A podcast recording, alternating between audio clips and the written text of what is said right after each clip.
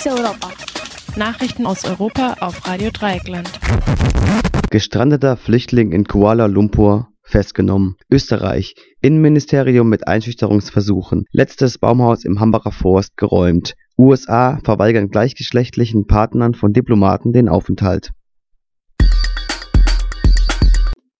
Ein am Flughafen von Kuala Lumpur gestrandeter Flüchtling ist festgenommen worden. Das berichtet Euronews am heutigen Mittwoch mit Verweis auf die UN-Flüchtlingsagentur. Der Syrer Hassan al-Kontar hatte die letzten sieben Monate am malaysischen Flughafen verbracht, nachdem er vor seiner Einberufung zum Militär geflohen war.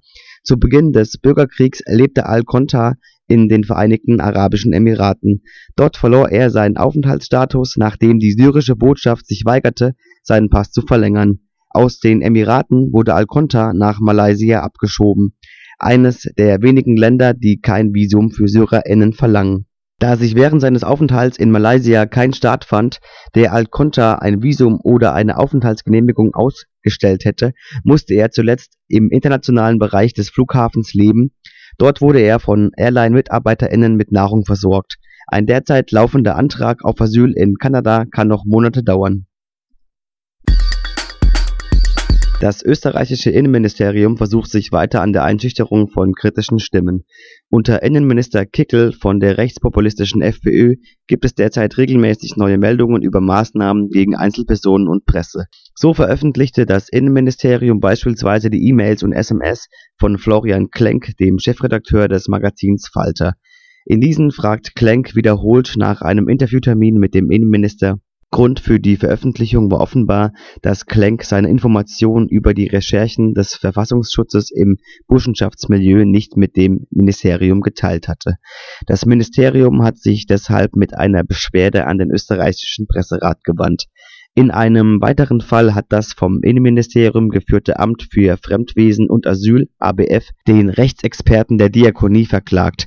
Christoph Riedl hatte die Arbeit des ABF im April scharf kritisiert. Unter anderem die vermehrte Ablehnung von afghanischen Asylsuchenden nannte Riedl falsch und politisch motiviert. Die Staatsanwaltschaft Wien hat das Verfahren mittlerweile eingestellt Im Hambacher Forst sind nach Angaben der Polizei die letzten Baumhäuser geräumt worden. Nun werde der Wald durch einen Graben sowie Seil und Flatterband abgesperrt, sagte ein Sprecher des Energiekonzerns RWE am Dienstag.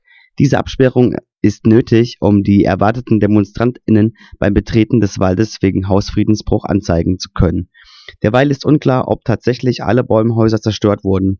Die Polizei rechnet damit, dass seit der Räumung des letzten Baumhauses in einer anderen Ecke des Waldes neue Strukturen entstanden sein könnten. Der Wald sei zu groß, um solch neue Bauten gleich zu bemerken, sagte ein Sprecher der Polizei. Unterdessen rufen mehrere Umweltorganisationen für das Wochenende zu Protesten auf. Die VeranstalterInnen, darunter Greenpeace und der Bund, erwarten mehr als 20.000 DemonstrantInnen Gleichgeschlechtliche Lebensgefährten von DiplomatInnen erhalten in den USA kein Visum mehr. Das regelt eine Anordnung, die diese Woche in Kraft trat.